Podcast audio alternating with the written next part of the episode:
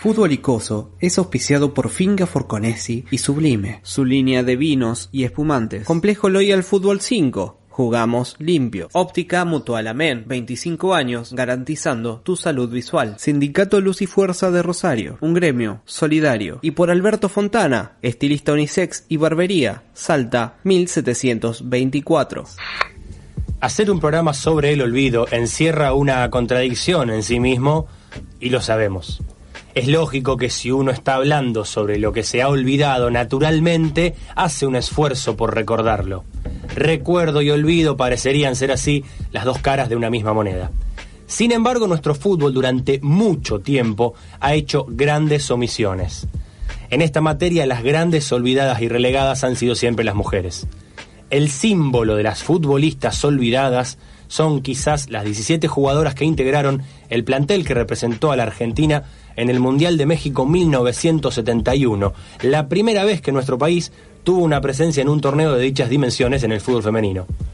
La mayoría de las jugadoras no tenían un club en el cual entrenar por aquel entonces, tampoco tenían quien dirigiera el equipo y viajaron a pulmón y sin un mango para cumplir con su sueño.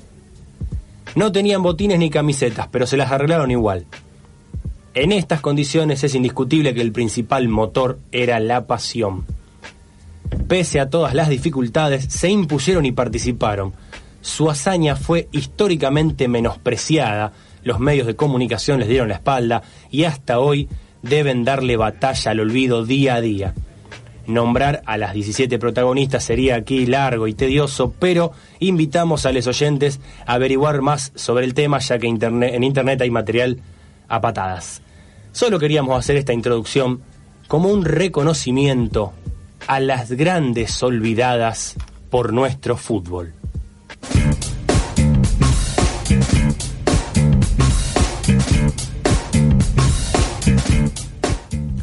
Bienvenidos, bienvenidas todos y todas. Tenemos fútbol y olvido el día de hoy. Eh, arrancábamos haciendo una introducción porque hay, o sea, el fútbol femenino, y nosotros lo hemos admitido, es un gran olvidado.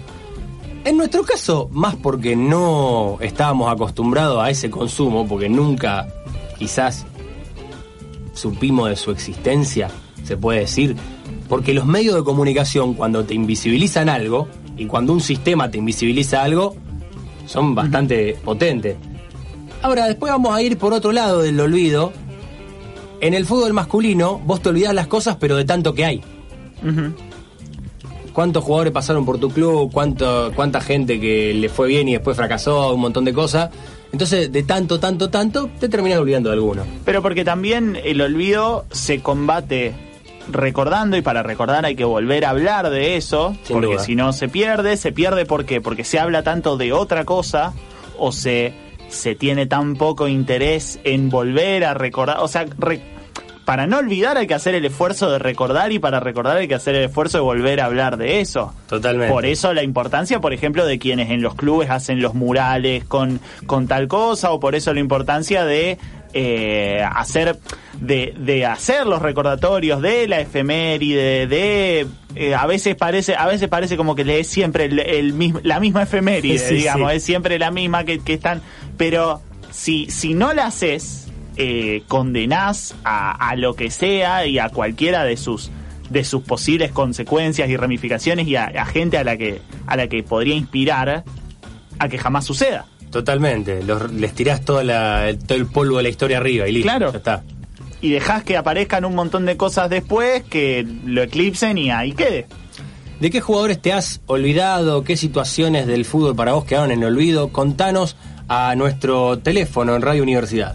3413-886677. ¿Quién quedó en el olvido futbolístico?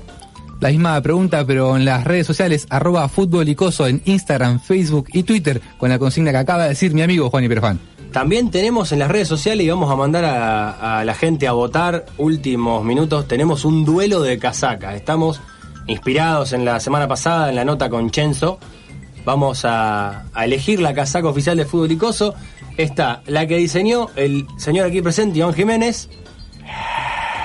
La hinchada lo, alaba. Y la que diseñó uno que no está presente y no se puede defender, que es el topo. Vamos a decir que, que la gente vote democráticamente a ver quién gana. Continuamos de esta manera en Fútbol Icoso. Fútbol Icoso, un programa sobre la pelota y todo lo demás.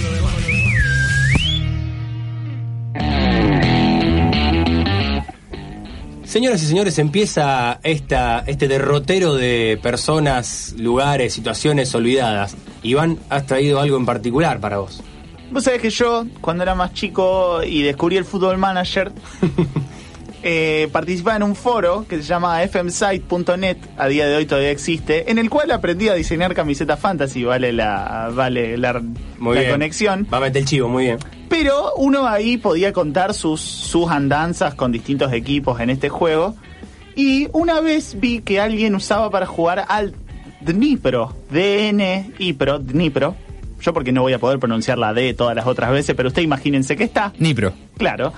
Y de Ucrania, y yo tuve, me gustó el equipo, usar camiseta celeste, y yo tuve una partida en la que no duré mucho porque no me fue muy bien, pero con el Nipro digo, ah, bueno, me vengo a enterar, por medio de la producción del programa, que... ¿Cómo te Dnipro- cuida? ¿Cómo te cuida la cómo me producción? cuidan, cómo me cuidan y cómo me informan. El Nipro ya no existe. El Nipro ha dejado de existir como vaticinaron sobre, sobre algún equipo de la Argentina en su momento. Sobre un canal de televisión también. También, también. Pero en Más este vivo que caso, nunca. En este Sí. caso, en serio, vamos a retroceder un poco. está, está, no es joda. No, no, no es joda. Hoy en día el equipo no existe. Pero vamos a retroceder un poco para que entendamos de qué estamos hablando.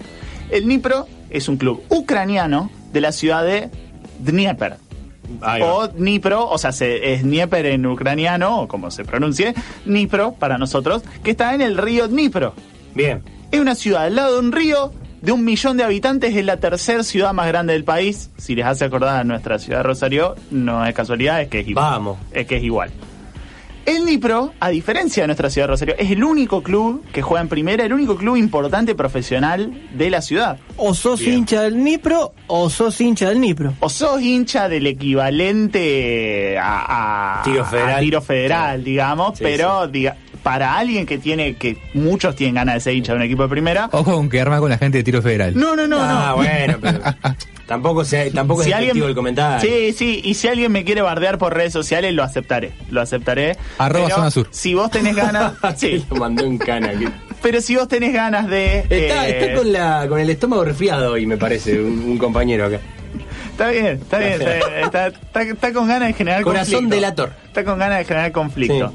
Entonces, el Niprov es un, equi- es el, un equipo que, fundado en 1918, estuvo básicamente en primera toda la vida. Hay que entender que en Ucrania, cuando fue Unión Soviética, los torneos y los equipos cambiaron de nombre, Claro. las ligas se mezclaban, se, se Sí, por- por separaban. regiones también. Claro, por, Medio- por- medio quilombito. Claro, no, no es el caso quizá en Argentina, que tiene el, el campeonato na- nacional que no cambia desde el año 50, digamos, pero el Nipro básicamente siempre estuvo en primera, su último descenso databa de la década del 70.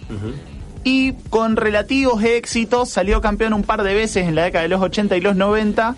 Y después siempre un equipo, digamos, de mitad de tabla para arriba incluso. En 2015 llega quizá el momento más importante de sus últimos 20 años de existencia, en lo que llega a la final de la Europa League, que pierde lógicamente con el único equipo que ha ganado la Europa League en toda su historia, con el Sevilla. Claro. Eh, Y ya estaba que ganaba, que ganaba su trigésima sexta Sí, sí. Europa League consecutiva. Vos no habías nacido No. y el Sevilla ya estaba ganando la Europa League. La Europa El League Sevilla no existía. no se sabe cómo, eh, cómo clasifica la Europa League porque no hay un registro del Sevilla jugando a otra cosa que no sea la Europa League. Es como, es como el país anfitrión que siempre es primero en el grupo A. Claro. El Sevilla es el club anfitrión de la Europa League. Abonadísimo. El Nipro era propiedad, como muchos clubes europeos, de una sociedad anónima, el grupo Private Bank. Bien. Private Bank, que era propiedad de un par de tipos con nombres muy complicados, dentro de los cuales nos interesa uno, Igor Kolomois, Kolomoisky. Justo el que nos Kolomoisky. interesa tiene ese nombre. Kolomoisky, Igor, Kolomoisky. Igor. Igor, Igor, el segundo hombre más rico de Ucrania. No Bien. sé cuál es el primero. Bueno, Pero, en definitiva, el Nipro, después de esa final en la que todo parecía ir para adelante, ¿qué pasa? Salen unas deudas que mantenía con su director técnico, el español Juan de Ramos, y con algunos de sus jugadores, los cuales se van y a día de hoy están esperando cobrar. bien.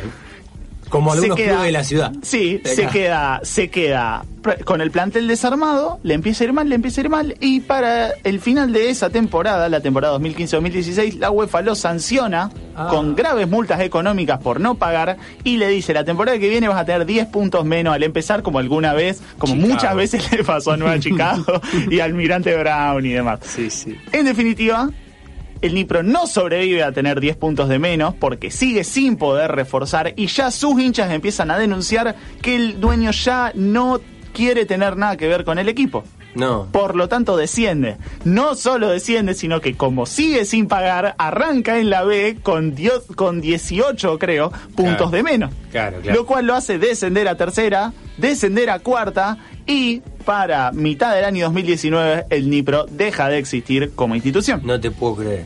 Pero, paralelamente, en la ciudad, con la ayuda del señor Roman Sosulia, que es un jugador Claro. que ha jugado en la selección de Ucrania Sí. y que debe haber jugado en algún equipo importante que no tengo anotado en esta hojita. Sí. Con Shevchenko, seguramente. Con Ot- el otro Shevchenko jugador. y, y totalmente, con, y con otros El ucranianos. único habitante ucra- ucraniano que conocemos. Sí. Salvo Igor, ahora lo conocemos. Ahora lo conocemos, ahora nos hicimos amigos de Igor. y con el señor Yuri Bereza, que es el líder de la ultraderecha ucraniana, No es por ahí. ¿Cómo se meten estos muchachos?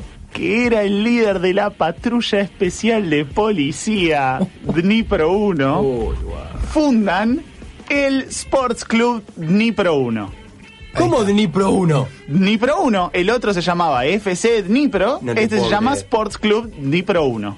Porque la patrulla especial de policía ultraderecha se llamaba Dnipro 1 y ellos basan su escudo en la de la patrulla oficial de policía.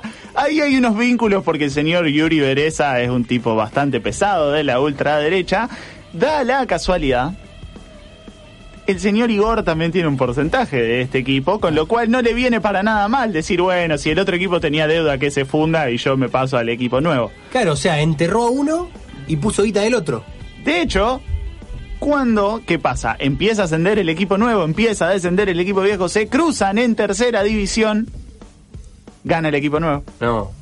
ambas veces. Que justo. No las dos veces en el mismo estadio, porque el equipo nuevo ahora se va, a asumir la propiedad del estadio Meteor de la ciudad de Dnipro y va a asumir la propiedad de las inferiores del FC de Dnipro. Cerrado por todos lados. Claro, eh, porque como el otro tenía deuda, viene este nuevo, le cubre las deudas y le, saca todo. Una cosa increíble. Tenemos declaraciones exclusivas del presidente, el señor Ior Kolominsky, que decía esto a Futbolicoso. Feminista Так, це про мене. Як можна не підтримувати гендерну рівність у 21 сторіччі?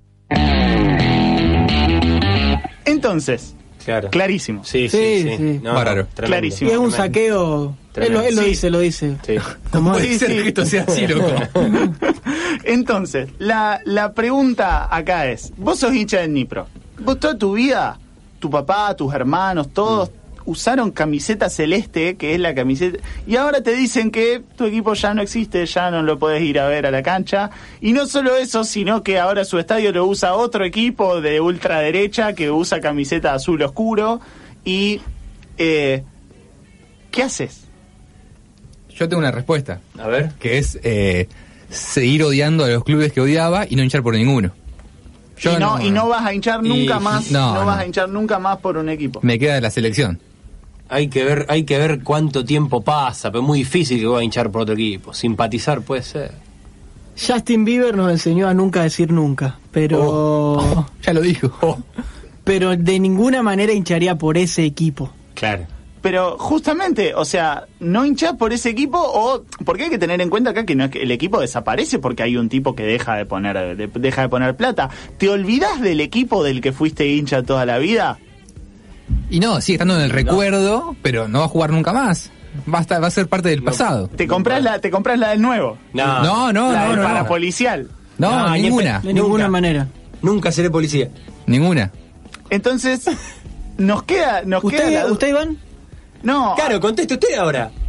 A ver, yo. El tema es que yo creo que debe ser muy difícil ser de izquierda en Ucrania, digamos. Yo, No, sí, yo creo que nunca sería de un club de ultraderecha. ¿Viste que en Ucrania lo- lo- en el Parlamento se agarran a piña ante cualquier Sí. discusión medio picante? Cada, dos meses sale un video de ucraniano a piña. No solo en, no solo en el Parlamento, porque si vos buscás, como dice yo para hacer esta columna, Dnipro fans, te aparece Dnipro fan cagan a piñas a hincha del Sevilla, ¿Ah, sí? Dnipro fan cagan a piña a hincha del Metalist, Dnipro fan cagan a piña a hincha del Napoli. O sea, no deben ser tipos que se tomen estas cosas a la ligera como para Ah. decir, ah, bueno. Pero en definitiva, está bueno ver, vos decís, bueno, a ver, para nosotros nuestros clubes son una cosa que existió siempre, que va a existir siempre. ¿Cómo No, para otros lidiás- Claro, ¿cómo lidias con el hecho de que tu equipo ya no, no va a existir más? Y no solo eso, sino que ahora hay otro y hacete cargo de eso. No, yo creo que eso es algo con lo que uno no cuenta. Es como que, a ver, uh, se me ocurrió un ejemplo me- medio, medio picante. A ver. Vos sos padre. No, no esperabas que tu hijo se muera antes que vos, digamos. No, no, no, va en contra de la naturaleza. Vos, sos hincha de un equipo, no esperabas que desaparezca. A mí lo que, lo que me queda es hacer el duelo, las cuatro etapas del duelo, que ahora no, bien no me acuerdo cuáles son, pero bueno, esperar que pase y que deje y que deje de doler en su momento. Otro deporte buscaré, no sé. ¿De quiénes son los hinchas del Dnipro? No lo sabemos. Cuando presentamos el dato con Mauro Weiss. 2004 fue la última vez que San Marino ganó un partido de fútbol. Gracias, Mauro. Complejo Loyal Fútbol 5. Tres canchas cubiertas con estacionamiento y parrillero. Ahora con actividades sin contacto y distanciamiento. Chacabuco 1939. Rosario. Búscanos en Instagram. Loyal League Fútbol 5. Cuídate, cuidanos. Loyal. Jugamos limpio. Óptica Mutual Amén. Especialistas en multifocales. Atención personalizada y garantizada. Contactología y anteojos de sol con graduación al mejor precio. Financiación y descuentos por pago en efectivo. Los esperamos en Corrientes 370 de lunes a viernes de 9 a 16. 425-4107, Instagram Ópticamente. Finca Forconesi te trae Sublime, vinos y espumantes de alta gama, la compañía perfecta para un momento íntimo y profundo. Visita nuestra tienda online en www.fincaforconesi.com o seguinos en Instagram y Facebook como arroba fincaforconesi y disfruta Sublime, vinos y espumantes de alta gama. El Sindicato de Luz y Fuerza de Rosario es una institución de 92 años de edad que, en honor a su historia y con profundo sentido de responsabilidad social, ha decidido redoblar la inversión para sus trabajadoras y trabajadores en materia de capacitación, obra social, turismo y una amplia agenda solidaria para quienes más lo necesiten. Porque a una sociedad más justa y equitativa la construimos entre todas y todos. Luz y Fuerza de Rosario, un gremio solidario. En el centro todavía existen lugares donde nos conocemos desde siempre. Alberto Fontana, estilista unisex y barbería desde hace 25 años. Atención personalizada. Te esperamos en Salta 1724. Turnos al 341 5412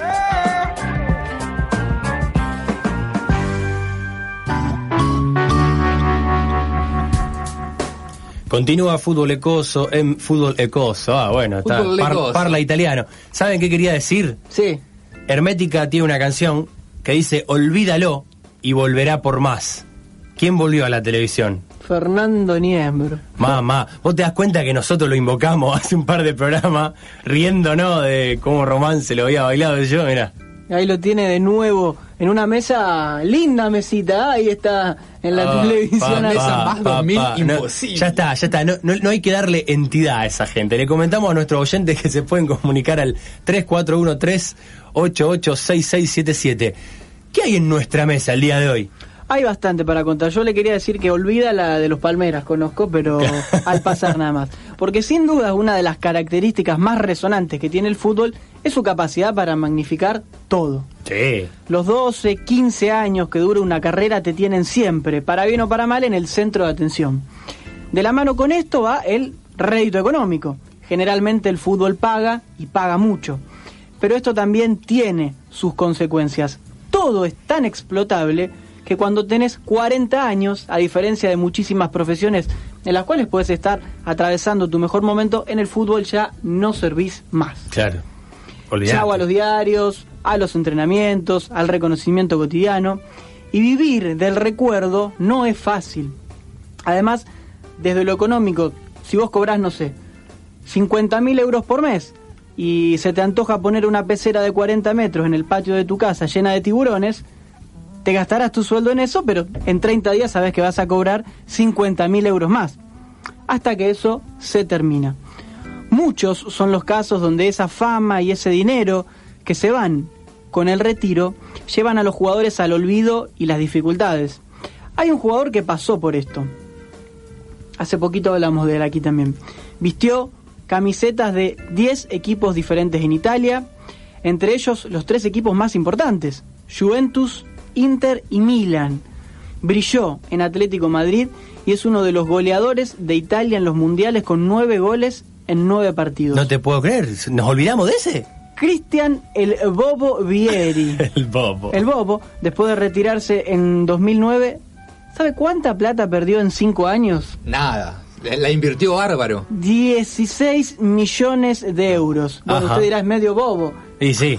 pero el apodo en realidad viene porque a su padre le decían Bob, Ah, entonces él, el Bobo. está bien. Claro, Él es el, el Está Bobo. está pero era medio bobo igual. Y se ve que no sabía mucho qué hacer con la plata. Entonces, claro. ¿Por qué hablaban así ahora, viste? Eh, nosotros que lo más cerca que vamos a estar de ver 16 palos, si no es soñando como mucho será jugando a la Play, Sí, o tomando mate, los Claro. palos del ayer. Claro, nos preguntamos, ¿cómo un tipo puede tirar toda esa guita en unos añitos? Bueno, el Bob Vieri nos ayuda a pensar esto. Malos emprendimientos, mujeres y póker, Ajá. entre otras cosas, eh, lo llevaron al italiano. En este caso, no- es un olvido más de- de- desde lo desde la cuestión humana, no de que si yo te digo Cristian Vieri, vos te acordás Sí, que jugó sí, al fútbol, sí, sí, sí, sí. sino cómo terminás y ese momento de gloria que vos viviste no te lleva a la ruina. Yo sé que a vos te gusta hablar de Sócrates, la famosa, la primera vez que se muere. Claro, Cuando totalmente. deja de jugar al fútbol. La- es, es- es la primer muerte. Eh, bueno, ¿qué pasó entonces? Tuvo que meterse en el mundo de la moda, creó Sí. su marca Sweet Ears, eh, trabajó como DJ en Miami y comentarista en Italia. Quiso también ser entrenador y en su momento de mayor dificultad pidió por favor que le den trabajo como técnico. Me parece que Claro. esta es una buena Sí. forma, una buena imagen de ver cómo Es una tocadita de fondo. Claro, pero aparte cómo el fútbol eh, los vuelve a, a- a tener que traer, ellos tienen que volver a recurrir al fútbol, Claro. porque muchas veces por fuera no encuentran caminos. Totalmente. Y también, como, como dijo Juan, hay ejemplos de jugadores que luego del retiro se les complica sobrellevar la situación porque la fama, las luces, los llamados para las entrevistas ya cada vez son menos, pero también están los jugadores que le agradecen al universo no ser más parte de esas luces. Esos tipos que nunca soportaron al sistema, que cuando pasaban por la famosa zona mixta, Sí. decían buenas, hasta luego y seguían de largo, y Sí. solo querían entrar a la cancha para que todo termine ahí. ¿Hay pocos de eso o, o habrá, habrá ejemplos? Hay, hay ejemplos, pero la, la mayoría le gusta, por lo menos Sí. después, alguna entrevista para recordar el torneo. Sí, que aunque sean mamás ahí en la tele, ¿viste? Claro, claro. ¿Cuáles son los que no? A ver. Uno de los que no, y a mí me- siempre me causó eh, mucha curiosidad porque de chiquito lo, lo veía, era Franco Costanzo. Ajá. Ajá, El claro. este- el ex- Arquero de River, claro. Ex arquero de River en Ah. la época de, de Lux, Ramón Díaz, eh, Pellegrini. Eh, su sueño era ser médico. Cuando llegó a la sub-17, eh, dijo, bueno, pruebo y si no funciona, vuelvo a estudiar. Firmó el contrato en River, pero dijo, bueno, me anoto en el CBC y le pidió a Pablito Imar que lo acompañe a la primera clase de matemática. Dice que no entendieron un carajo y se, fueron- se fueron a su casa. Claro, ahora vos fijate la inversa. La mayoría de los pibes quieren ser futbolistas, como no se les da, estudian. Este no. O sea, este quería estudiar y Este fue futbolista. Médico como el padre, sí, sí, sí. Qué sí. bárbaro. Y bueno, como, como decíamos, no quería entrevistas. Él dice que yo no tenía ningún pro- problema con ningún con ningún periodista. No hablaba con nadie simplemente porque no me interesaba nada para lo que tenía para decir. Entonces, eh, me dice que le recuerda que referentes como Covet le decían, loco, te están pegando por demás, dale una nota y que se calle en la boca. Y él decía, ¿sabes qué? Ahora menos se le voy a dar. Que me, siga- que me chupen un huevo. Literalmente, eh, perdón. sí, sí. Que me chupen un huevo y hablen lo que quieran. Bueno. De- después le decía a Peckerman, le decía, bueno, hay periodistas que vos considerás buenos, ¿por qué no le das notas a esos? Tampoco, tampoco. A tampoco. nadie dije. A nadie, un rebelde sin causa se, se autodenominaba. Y bueno, pasó toda su vida así hasta que pasó a la vez, se hizo más grande, se fue a jugar también a Grecia y ahí fue donde empezó a dar algunas entrevistas Sí. para quedar bien. Él dice que hoy en día le haría caso a Peckerman y le daría notas a algunos, algunos pocos como para dejarlos En el Basel de Suecia, muchos años también, me De parece. Suiza, ¿no? Eh, Eh, el. Suiza, Suiza, perdón, sí, Basilea de El Suiza. Basilea de Suiza. Eh. Bueno, eh, ¿qué hace hoy en día? Hoy en día hace cursos de entrenador de arquero. Eh, Mientras trabajaba en la Católica, 35, 36 años, hacía el curso de entrenador de arqueros y entrenaba a los arqueros de divisiones inferiores. Ujú. También en el 2015 se puso eh, un, eh, un- una marca de guantes, Bueno, pero a precio amigo, se podría decir, porque Mirá. decían que eran muy caros. Nakam Pop. Claro, y acá también lo ayudaba mucho Jeremías Ledesma, Unzaín, como para ir promocionándolo, y son muy famosos en Chile. Recordamos que él también se retiró allá en el 2017, estudió un diplomado en dirección deportiva y luego le presentó un proyecto al Basilea para volver y seguir creciendo en este aspecto en el, de- desde Basilea para Sudamérica. Es como el representante Claro. del Basilea en Sudamérica. A llevar pibe.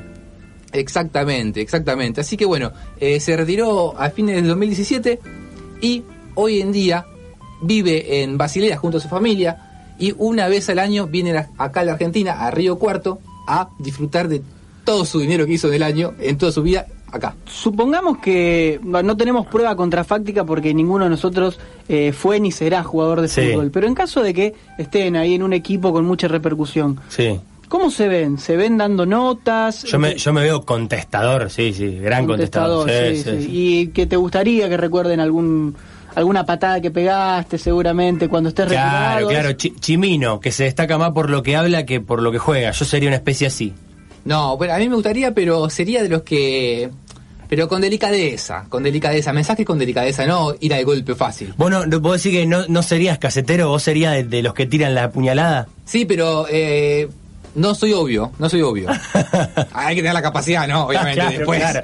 Total, con, con la guitarra bajo el brazo, cualquiera cantor, ¿viste? Claro, Cuestión autógrafo, gente que los viene a buscar. Y no, eso me rompería ya un poco más. Lo O sea, rompería. todo bien, pero hasta que te sature.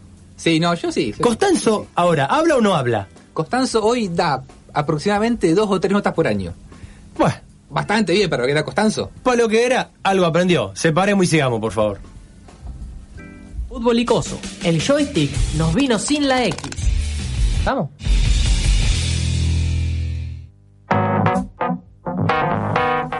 Fútbol Icoso, un programa que está apurado pero nunca corre, está en nuestro ADN. Tenemos ahora otras cuestiones con relación al olvido. Ya nos ponemos medio reiterativos, me parece. Y bueno, usted sabe que generalmente las temáticas a nosotros nos permiten abordar el programa entero, pero hacemos lo posible para que haya dinamismo. Por eso Ah, y aparte relacionamos cualquier tema con lo que se nos canta. es así.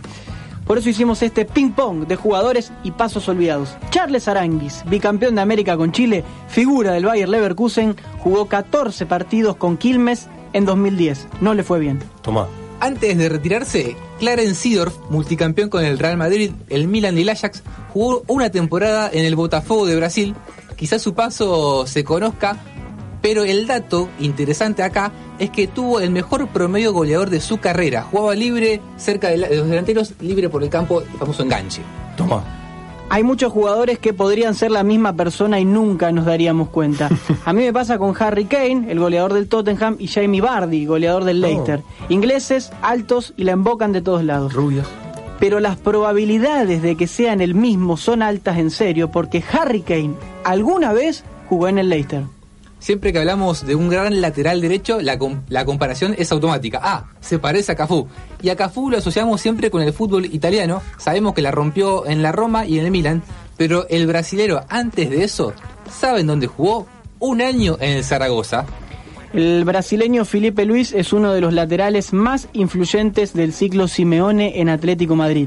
Sin embargo, cuando el zurdo llegó a España por primera vez, lejos estaba de imaginarse eso, porque su primer equipo en 2005 fue Real Madrid. Y si decimos Jordi Alba, decimos asistencias, centros precisos, posiblemente lo primero que se te venga a la cabeza es una pared con Messi. Lejos en el recuerdo, aunque conocido, ¿sí? Está su paso por el Valencia. Yo quiero que alguno de acá me diga realmente si tenía idea de que Jordi jugó también en el Gymnastic. Ni la más mínima cuando presentamos el dato con Mauro Weiss. El Kun Agüero es el streamer que más creció en seguidores durante toda la pandemia. Gracias, Mauro. Fútbol Icoso. Más fácil hacerlo que errarlo.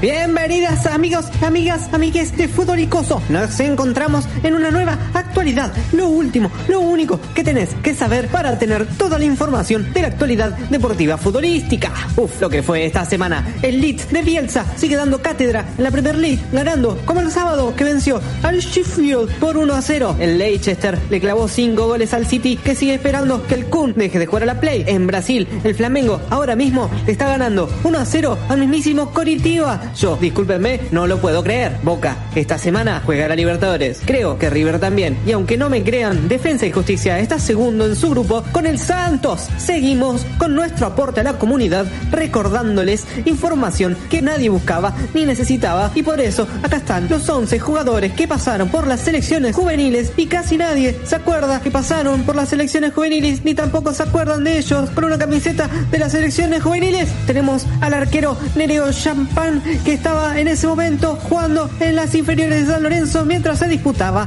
el Mundial del 2005. Como el 4 tenemos a Julio Arreca, defensor que jugó el Mundial 2001 mientras estaba jugando en el Sunderland de Central. Lo tenemos a Diego Coloto, otro defensor que jugó el Mundial Sub-20 en el 2001 mientras hacía las inferiores en Estudiantes o estaba jugando, no sé, Matías Jajáis, ex jugador de Boca, mientras hacía las inferiores en el mismo equipo, estaba jugando el mismo Mundial del 2005. Lautaro Formica, mientras daba sus pasos por Newell, jugaba el mismo Mundial con Matías Jajáis hacían dupla? No sé, creo que sí. Por la derecha, de medio campo, tenemos a Patricio Pérez, que disputó el Mundial Juvenil 2005. Entró a reemplazar al lesionado José Sosa. De 5, tenemos a Luis Subeldía, que jugó el Mundial del Nigeria del 99 y casi juega el del 2001, salvo que tuvo una lesión en su rodilla izquierda. De 11 lo tenemos a Sixto Peralta. De 10, Franco Cángele, mientras jugaba en las inferiores de Boca, jugó el Mundial 2003 en Emiratos Árabes. Como puntas tenemos a Esteban Herrera, que mientras jugaba en Boquita, papá, disputó el Mundial 2001. Por la otra punta tenemos a Germán Herrera, que mientras jugaba en las inferiores de Central, también fue al Mundial de Emiratos Árabes del 2003. Esto fue todo amigos, nos encontramos la próxima edición de la actualidad de Fútbol.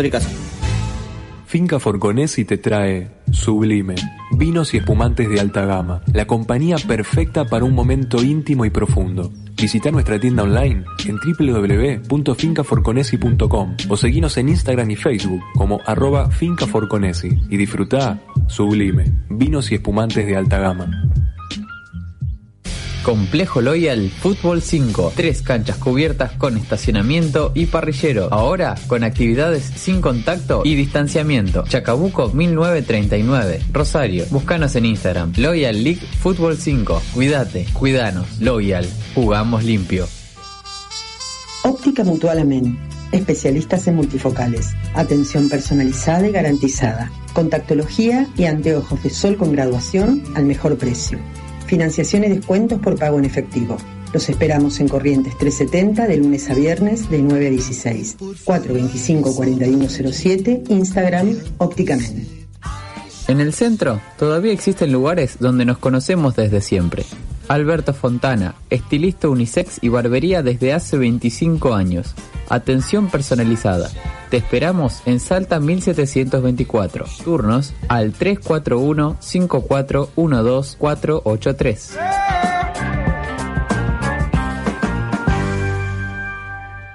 El Sindicato de Luz y Fuerza de Rosario es una institución de 92 años de edad que, en honor a su historia y con profundo sentido de responsabilidad social, ha decidido redoblar la inversión para sus trabajadoras y trabajadores en materia de capacitación, obra social, turismo y una amplia agenda solidaria para quienes más lo necesiten. Porque a una sociedad más justa y equitativa la construimos entre todas y todos. Luz y Fuerza de Rosario, un gremio solidario.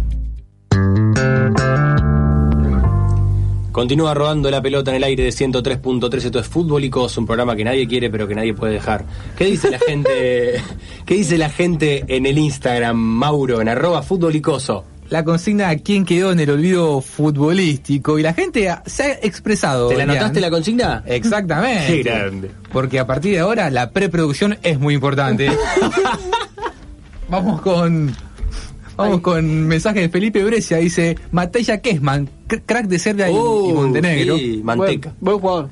Eh, Ceci Aristó dice Héctor Bracamonte, el Bracagol, ¿o no, Juani? Sí. No, que no da notas el Huracabol. No, no Un está. saludo, un, Un saludo amigo. enorme. Un saludo. Nacho Sarsur Dice Lucho Figueroa. Eh, para mí. ¿Pero qué le pasa? Está bastante. Bueno. ¿Cómo no se va a acordar de Lucho Figueroa? Dice que ese sobre gusto no hay nada escrito, sobre olvido se ve que tampoco. Memoria a corto Si plazo querés olvidar de Lucho Figueroa, olvídate. Un abrazo, el negro. Vamos con uno más si quieren. Dale, dale. Agus Vicio dice Josemir Lujambio o Josemir Lujambio, Oh. gran 9 de equipo chico, la rompía. Sí, me acuerdo que un día le hizo cuatro goles a River jugando para Banfield. Lo único que me acuerdo de Lujambio. Para mí es como, digamos, el, el- la especie anterior a Néstor Vareiro. No sé si lo, lo ubican a Sí, Néstor Vareiro. obvio. Néstor Nauta le decía a Javier Vicente. Ahí está. Néstor Nauta. Qué fenómeno. Estamos rodeados de amigos en este programa, en esta edición, en el aire de radio UNR. Mañana y por siempre sus corazones a través de Spotify y YouTube, el podcast. Está con nosotros un amigo para hablar de un tema muy entrañable. Él es licenciado en comunicación social, oriundo de Venado Tuerto, gran lateral por derecha, el señor Lucas Martínez. Buenas noches, ¿cómo estás? ¿Qué tal? Buenas noches. ¿Cómo anda todo el equipo ahí? Muy bien, Lucas, muchas gracias por atendernos. Vamos a contextualizar un poco a qué se debe que te llamemos. Lucas, para licenciarse como comunicador social, hizo una tesis, una tesis bastante particular, y ha hecho trabajos previos sobre la materia que son muy interesantes de ver. Fútbol con pompones. ¿Qué es, Lucas, el fútbol con pompones? Contanos, por favor. Bueno, Fútbol con Pompones fue un trabajo de periodismo eh, narrativo que, que hicimos en Audio Creativa, eh, que hice, que la consigna era, bueno, justamente poder contar una historia con las herramientas de, de la literatura. Y mm, Fútbol con Pompones es la historia del equipo de fútbol de la biblioteca Ameguino de Venado Tuerto.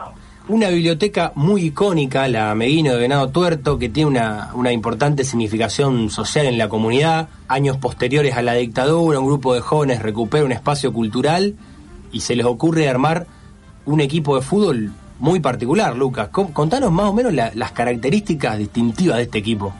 Exactamente, eh, como vos decís, bueno, justamente ustedes están hablando hoy de- del olvido en el fútbol Sí. y una de las cosas que a mí me había llamado la atención cuando hice este trabajo fue que mi generación en Venado no conocía mucho la historia de este equipo. Claro.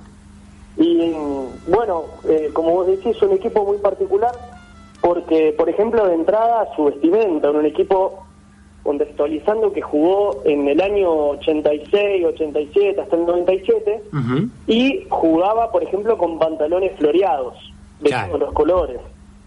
Una hinchada que tenía banderas que decían enamórese, de color rosa. Claro. Y eso quizás hoy, hoy se puede, digamos, leer de otro modo, pero en ese momento eh, era, era muy poco muy poco común. Y de hecho se los criticaba mucho, digamos. eh, recibían cantos eh, continuamente en contra eh, de todas esas consignas que llevan las banderas. Y ellos también respondían con sus cantos. Eh, por ejemplo, uno de los cantos decía, ay, qué ordinarios son los contrarios. Es la deconstrucción en, en la década del 80 lo que estamos escuchando. Ahora, eh, qué ordinarios son los contrarios, ellos tocan el bombo con la manguera, ellos a nosotros nos desespera. Claro, imagínate, encima con rima y todo. Y, y lo que tiene de- de interesante esta, esta historia, Lucas, es que, como vos decís, no lo querían en ningún lado, no le gustaban los colores, pero no le fue nada mal al equipo. Claro, eh, sí, es verdad. eh, ellos salen bicampeones de la Liga de, de Venado. Increíble. Eh, que dicho sea de paso, también es un dato de color, ¿no? Que, que les ha ido bien. Totalmente. Eh, porque ya, de, de, digamos, de entrada la historia ya es interesante por, por cómo ellos vestían. Pero además se les sumaba de, de cómo vestían, de las consignas que tenían la bandera, pero además se les sumaba que, que jugaban muy bien. Este, de hecho, el primer campeonato lo ganan teniendo 16 victorias consecutivas y un empate. Claro. Es decir, salen campeones invictos y, claro, te pintaban la cara jugando los tipos. Claro, una guasada lo que hicieron. O sea, en el, en el primer año que juegan, 16 victorias y un empate y salen campeón invicto. E- ellos ascienden el primer año en el 86 y en el 87 salen campeones de este modo. Increíble. Eh, sí, y, y bueno, como te decía, eh, que es el dato de color, que ellos además juegan bien al fútbol, pero en sí el fútbol también fue una estrategia de la biblioteca para acercarle el libro a la gente. Claro, totalmente. Pode- podemos remontarlo más atrás, pero eh, en ese momento era eh, vincular un poco lo cultural con lo popular, que en Venado por ahí no estaba tan relacionado. Ujú. Eh, entonces, al principio, apenas empezaron a jugar, recibían, eh, digamos, críticas de los dos lados. Claro. De lo cultural por meterse con el fútbol y del fútbol por meterse justamente... eh, Con la parte cultural, sí. Un, un equipo, lo de, vamos a, a contar, lo de fútbol con pompones viene porque en esa época las medias no tenían elástico y había que ponerles ligas y ellos le pusieron un pompón para ajustar la media arriba. O sea, se, y tenía una camiseta roja y amarilla que, que simbolizaba la, la alegría y no me acuerdo qué más en este momento. O sea, la- el amarillo y el rojo la pasión. Claro. La ondulación era del yin y el yang. O sea, eh, daban un mensaje en, en cada paso que, que hacían, bas- básicamente, en este club. Claro, todas las decisiones, ninguna era librada al azar. Claro. Todas tenían un motivo. ¿Cómo se va dando mm, eh, la- el ocaso, el, el apagón del equipo de la biblioteca Meguino, Lucas? Bueno, el equipo de fútbol particularmente, lo que ocurre después de, de estos dos eh, campeonatos obtenidos por la biblioteca, es que algunos jugadores eh, empiezan a dejar la institución. Claro. Otra de las decisiones que había tomado eh, la comisión directiva de la biblioteca era que todos los jugadores sean dueños de su propio pase, Claro. Para generar como una cierta imagen empoderada del jugador de fútbol.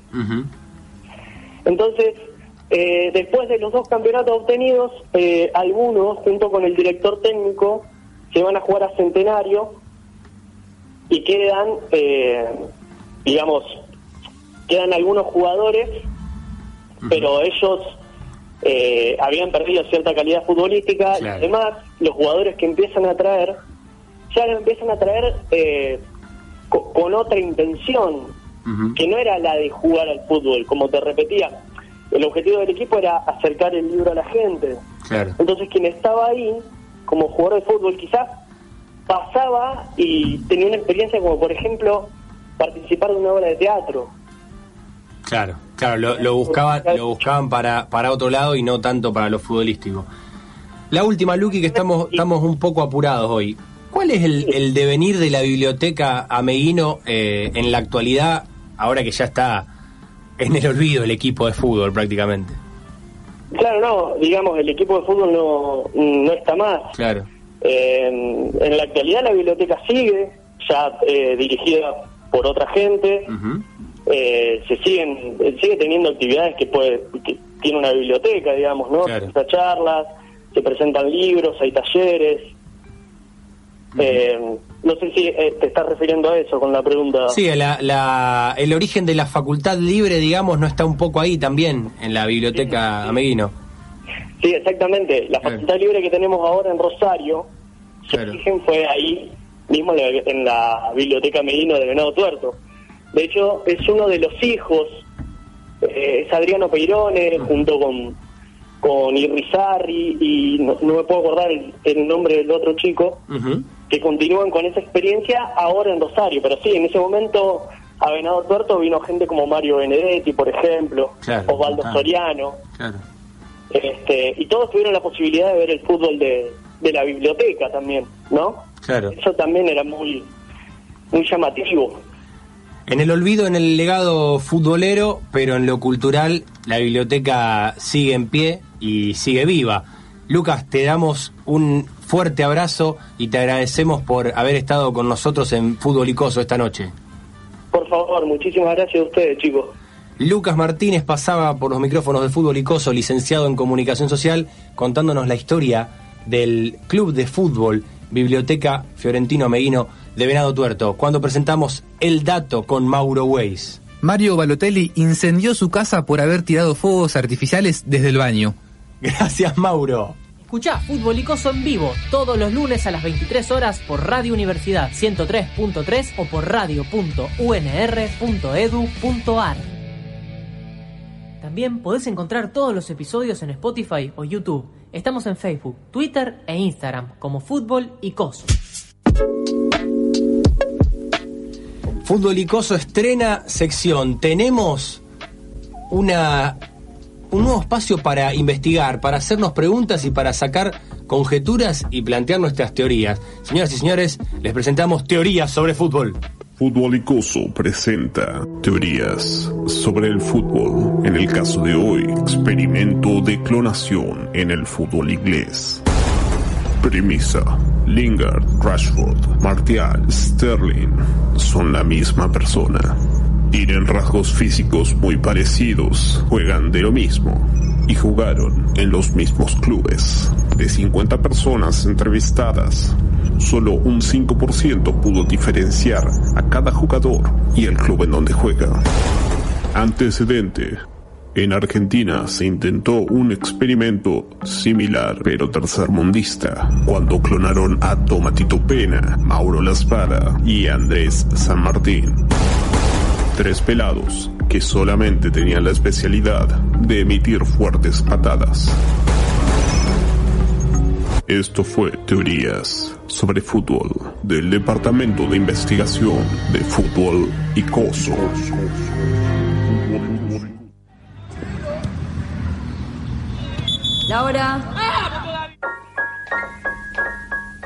Llegando al final de Fútbol Icoso y después de haber tirado tantas verdades sobre la mesa, vamos a recibir al que las dice en la forma más poética posible. Profe Javier, ¿cómo le va?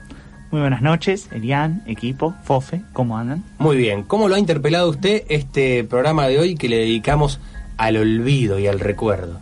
A mí me encanta, Elian. El otro día leía un libro de José Pablo Feynman Sí. y pensaba, no, bueno, a ver, ¿qué es el olvido? ¿no? El olvido es, eh, es una especie de limbo, ¿no? Donde me gusta mucho esa película Coco, a mí, que habla también de eso, Sí. que tiene que ver, ¿no? Con que uno vive en las otras personas en cierto punto. Qué El- fuerte. El fútbol tiene mucho de eso, Juani.